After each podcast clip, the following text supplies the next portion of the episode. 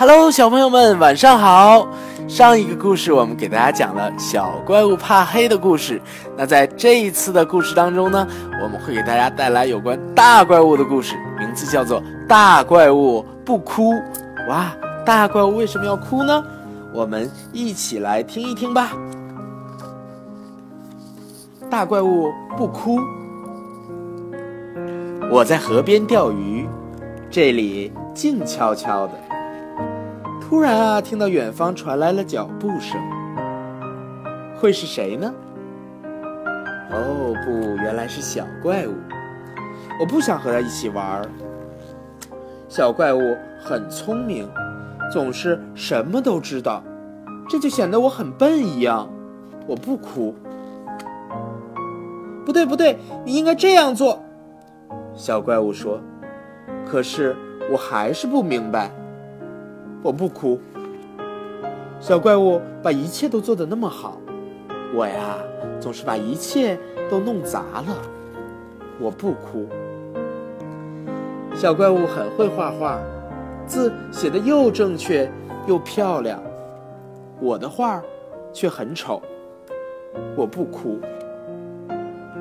小怪物会看电视里的节目预告。侦探片什么时候开始呀？我问小怪物，因为我特别想看。小孩子不能看侦探片，我们还是看问答比赛吧。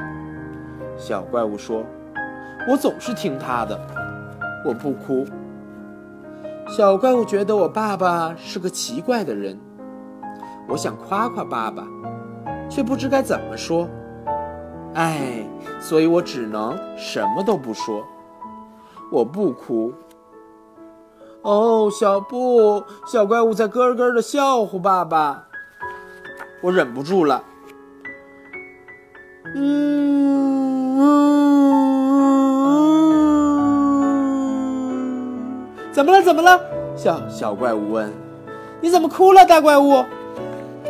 于是啊，我用沙哑的声音回答：“你笑话我爸爸，你什么都知道，什么都会，你很会画画，字写的又正确又漂亮，你读书读得好，脑子快，但我什么都做不好。”小怪物听了，小声地说：“不是这样的，有些东西我也不会呢。